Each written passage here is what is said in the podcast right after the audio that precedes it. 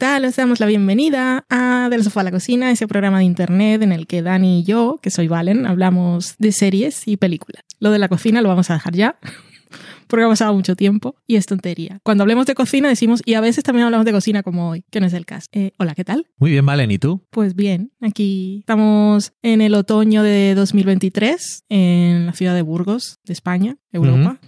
Hemos salido hoy a recoger un panetone Siciliano. siciliano que pagué hace un mes. anyway, que cuando salimos de casa pensé que no podría avanzar dos metros, que el viento me echaba para atrás. El paraguas es inútil. Lo es. Te hace pensar que la vida no tiene sentido. Qué exageración. Sí, me, me sentí impotente. Me sentí como eso que dicen que me pienso que somos un grano de sal en, Un grano de en el arena. universo.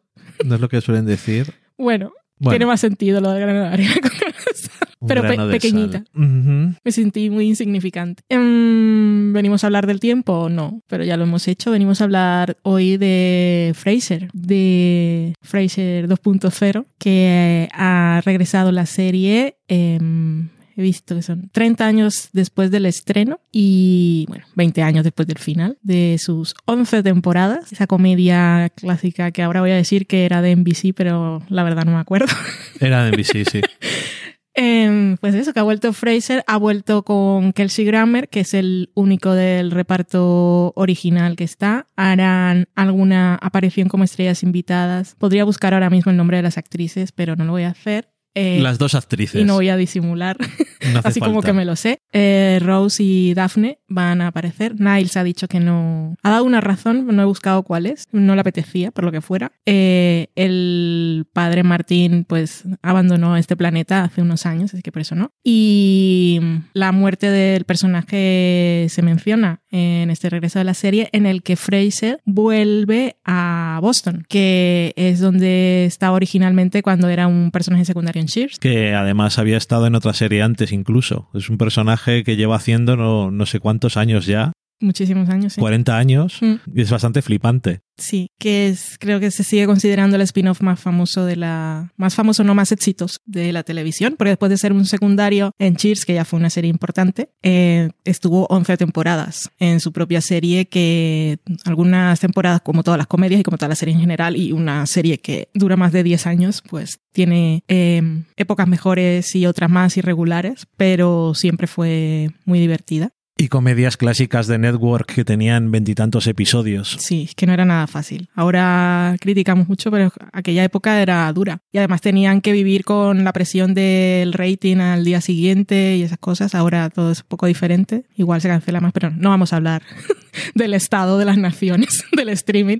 Eh, Fraser, pues eso, ha vuelto y ahora regresa, ha dejado Seattle, que era... Primero se había ido de Boston a Seattle en su serie, en la serie original. Ahora vuelve de Seattle a Boston y mm, allí mm, va a intentar eh, arreglar la relación con su hijo Freddy, eh, del que ha estado distanciado todos estos años. Y cuando llega allí, pues le ofrecen un trabajo y pues, se va a quedar a vivir en Boston, va a ser profesor de universidad en Harvard, en profesor de psicología. Ya no va a ser locutor de radio, por lo menos por ahora. Igual se pone a trabajar en la radio a la universidad, pasan cosas y tienen que llenar tramas. Em, entre los nuevos personajes tienen uno que se supone que ha sido, eh, era su viejo amigo, del que nunca se hizo referencia en la otra serie, y la que sería la directora del programa de psicología o algo así. Del departamento. Del departamento. Y es que en, en la Universidad de Colombia creo que se llama programa, programa de comunicación. Bueno, no me acuerdo. Anyway, total.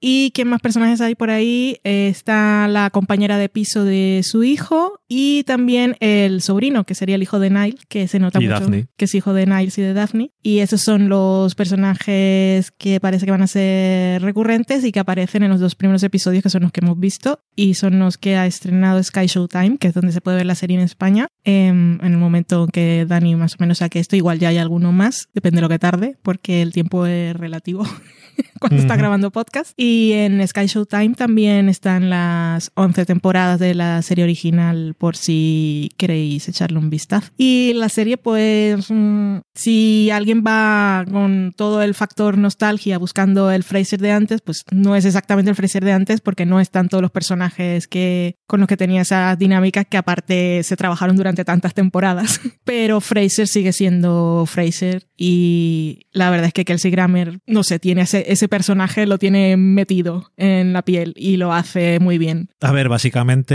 eh, ha habido. Antes de verlo, me acuerdo que miramos las críticas y Sí, eran, eran tanto malas. horribles como buenas. O sea, Pero era- no buenísima. Pero buenas. Sí. Pero las otras, había otras que eran. Esto, Esto es lo peor. lo peor que he visto en mi vida. Claro que yo me imaginaba lo peor porque pensaba que era como iba a ser la dinámica más o menos que él tenía con su padre en la, en la otra serie, que era que su padre es la persona de gustos corrientes y la diferencia del que, que se siente un poco superior y es tan snob y tan sibarite, tan petulante. Y pensaba que iba a ser todo también mucho más que también en la otra serie generacional y en este caso él era el viejo y, y iba a ser un poco más ese juego con el hijo, pero en los dos primeros episodios no va por ahí. Mm. Los gustos diferentes sí, pero no hay, no, no te da vergüenza ajena, que era lo que yo pensaba que me iba a encontrar. No, a mí tampoco. O sea, obviamente es como lo de, es lo de siempre, de, pero la otra era mejor. Pues ok.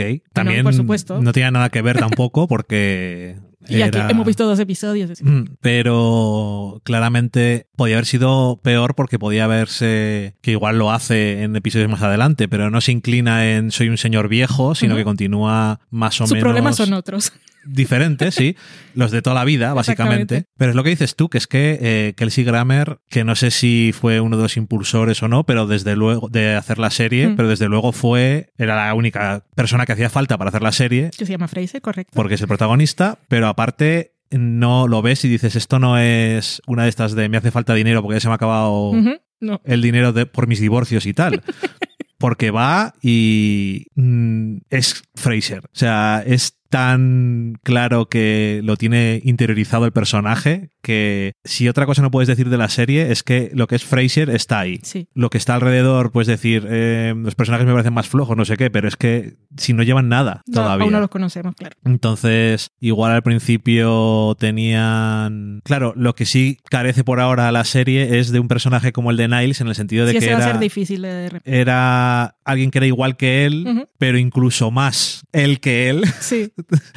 Y entonces era como el... Y el actor también era muy bueno. Y David Hyde Pierce es muy bueno, pero eh, físicamente, aparte, también estaba clavado a lo que te imaginabas, Mm. pero eso era como el compañero de, de peleas intelectuales y dialécticas, que es muy difícil hacerlo en este caso porque el eh, su sobrino está ahí, pero no es esa su función. Es como eh, recordar ecos de lo que sería su padre y demás, pero se trata de otra cosa, ¿no? Y entonces quien eche de menos esa dinámica, pues quizás sí que le parecerá un poco menos interesante. Ok, Pero para eso te puedes volver a ver la pero serie. para eso vuelves a ver la serie, que nosotros creo que hace poco lo comentamos en Mm. el podcast relativamente hace poco, porque la vimos entera otra vez. Y, y yo creo que ha aguantado muy bien porque es una serie que está basada en un tipo de humor muy concreto Sí. que no envejece. Mm. Al contrario que en otras series que claramente dices, uff, los 90. Sí, y porque a diferencia de otras series, en esas cosas que podría patinar porque los, las bromas que hacen hoy las ves con otras sensibilidades y dices, uy, socorro. En Fraser eso pasa poco porque el foco, o sea, la serie siempre se ríe de Fraser y de Knight. Correcto, o sea, eh, ahí realmente el- la gente de la que se están riendo son los Sí. protagonistas. Mm. Se ríen de ellos siempre. En todos los episodios son eh, la parte que hace el chiste, pero también de Sí. quien te ríes. Y entonces es mucho más fácil no cagarla. Sí, porque además es eso que dicen que siempre con el, cuando se ponen a hablar de los límites del humor y tienen ese debate de si podemos hablar de todas las cosas o no, y siempre dicen que es mejor, eh, o sea que aparte de muchas otras cosas, una de, de, de las normas que se autoimponen a algunos eh, humoristas es eh, hacer el humor y golpear a los que están arriba y no a los que están abajo. Y es lo que pasa en, en Fraser, porque Sí, siempre correcto. estás riendo de los que son de Elitistas, elitistas. ricos Mm. y y petulantes, asquerositos. Entonces siempre tenía, siempre tenía gracia y siempre te sientes cómodo viendo eh, la serie en ese sentido. Mm. Y el padre de Fraser, que era raramente la persona de la que se reían, Sí. que era un ex policía retirado y demás, eh, lo que dicen, el blue collar, y realmente de él no se reían No. prácticamente nunca, sino que era pues, el contraste Mm. extra. Pero era muy curioso porque muchas veces estaban él y su hermano, que son los dos mm, cortados del el mismo traje, nunca mejor dicho, porque siempre iban en traje, pero sin embargo los chistes estaban ahí, porque tenían ahí a ver quién era peor que el otro. Sí. Y no sé, todos esos episodios de que hace referencia alguna vez, no sé si en el primer episodio, sí, creo que es en el primero, cuando dice eh, no soy ajeno a hacer eh, fiestas, cenas Ah, sí. y demás, y son algunos de los episodios más famosos. Hmm. Y, y no sé, que la verdad es que eso, yo lo he visto y he dicho, pues mira, eh, con todo lo malo que podía haber sido el traer un concepto de hace tanto tiempo y un personaje Hmm. a hoy en día, que podría haber sido un desastre absoluto, yo no lo veo tan desastre absoluto. Lo que veo es que todavía le falta pues tiempo para coger Claro. a los demás personajes, entender a los guionistas cómo hay que escribir a los personajes, una vez que sabes quiénes son los actores, que es lo que pasa siempre. Ver cómo funciona más la química entre Exactamente. ellos. Que es verdad que a lo mejor en Fraser, desde el primer episodio, igual no eran los mejores episodios, pero la- lo tenían todo tan claro Mm. en aquel caso. Pero claro, a Fraser ya lo tenía muy trabajado, desde Wings a Cheers y no sé, pues eso. Que no sé, yo si alguien tiene curiosidad, y lo que dices tú, sobre todo, si alguien no ha visto nunca Frasier, yo creo que merece la pena. Sí, series de estas de 25 minutos, eh, multicámara, que no mayor complicación. Y Y son tramas diferentes que Sí. otras comedias. Sí. Porque ti- tienen, tienen intereses muy diferentes a otros personajes de comedia clásicos. Entonces, no sé, siempre te era un poco más refrescante en ese aspecto. sí, pues ahí está Fraser, recomendación, la versión de 2023 y todas las 11 temporadas que tenéis en el catálogo Sky Showtime. Hola, vengo del futuro. Este programa eh, lo grabamos hace mucho tiempo y desde entonces hemos visto siete episodios más de la nueva versión de Frasier. En resumen, mantenemos la recomendación, pero que conste que nos estamos riendo bastante, sobre todo en los últimos episodios. Está intentando mantener el estilo ese clásico de la serie que tenía, que era un poco sainete, un poco absurdo, y no siempre lo consigue, pero pasas un rato entretenido. Os vuelvo a dejar con el pasado. Adiós.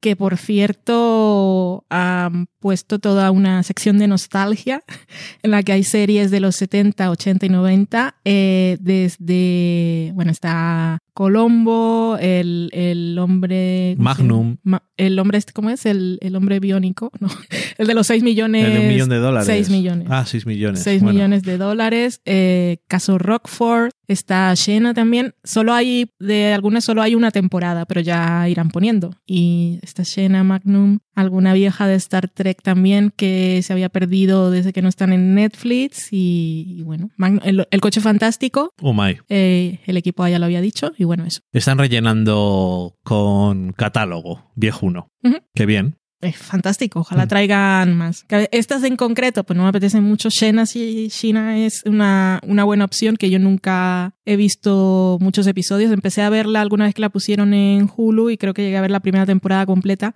Y esa sí es una serie que, que vale la pena recuperar o echarle un vistazo eh, si no la habéis hecho porque es muy entretenida y tiene mucho fandom, mucho culto y mucha cosa. Por ejemplo, ver el equipo ahora un poco de pereza.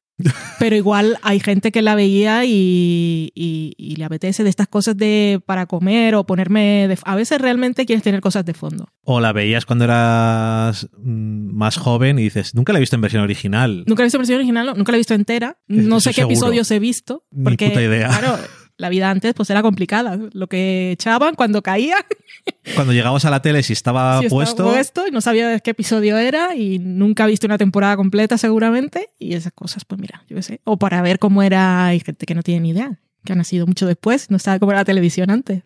correcto. Pues ahí está todo esta, este catálogo nostalgia de Sky Showtime. Que no es lo que dices, "Hostia, voy a pagar la suscripción para ver eh, Fraser nuevo Sky y esta serie viejas, pues igual te lo piensas un poco. Hay pero- más cosas. Pero hay más. De todas formas, eh, siguen teniendo la oferta de 3 euros y medio por tres meses, que yo creo que está bien para aprovechar. O sea, Sí. merece la pena, francamente, pagar 3 euros y medio por estar tres meses viendo a ver qué mierdas tienen y Mm. a ver si te interesa. Y si hay alguna serie que dices, ah, pues esta me apetecía verla, como la nueva de Star Trek que os recomendamos un día, sí. por ejemplo. O que tienes curiosidad por ver cómo es Yellowstone y sus demás cosas, Sí. pues dices, mira, así ya. Esa es tengo". una serie que sí puedes ver, quiero ver por qué ha triunfado tanto. Igual luego no la acabas, pero echarle un ojo para estar un poco al día de qué es lo que gusta. Y bueno, está Poker Face también, eh, para quienes no. Ah, es verdad, no Poker Face, por fin. Llegó al final. Está esta también de Taylor Sheridan que decían eh, la de Special Ops Lioness, que es con Nicole Kidman, Morgan Freeman, eh, Sol Saldaña, que es un thriller eh, de un grupo de estos eh, especiales del ejército, que está basado en, en un grupo real que hicieron cuando las cosas de Afganistán y de, Ira- de Irak, que eran eh, mujeres que ponían para que pudieran hablar con las mujeres Ah, del- ok. del terreno, porque claro, no podían hablar con hombres. Y entonces para que pudieran, primero era de, em, en plan, cosas de higiene, de clínicas y de cosas,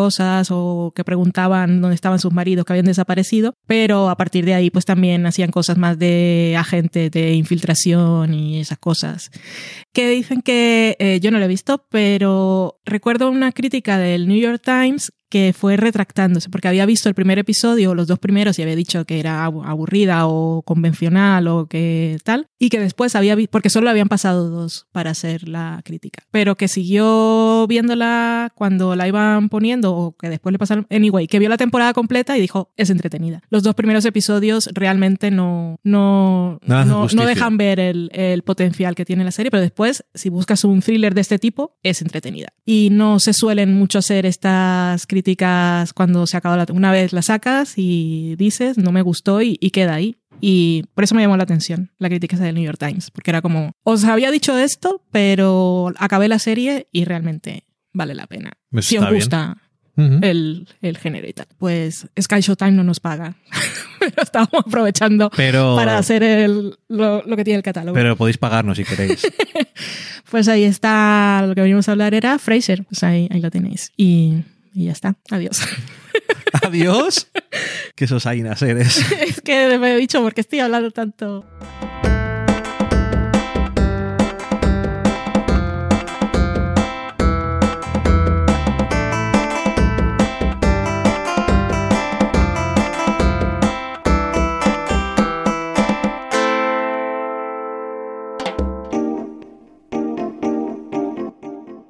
Acabáis de saborear un programa del podcast Del sofá a la cocina.